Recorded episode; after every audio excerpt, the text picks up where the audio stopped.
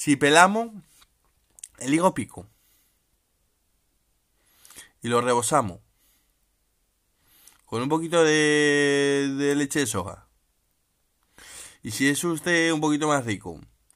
le echa, lo fríe y después le pone unas, unas láminas de, de queso y, y lo saca y le echa mermelada de frambuesa y a eso le echa un poquito de pimentón y un poquito de miel, usted no sabe lo rico que está eso.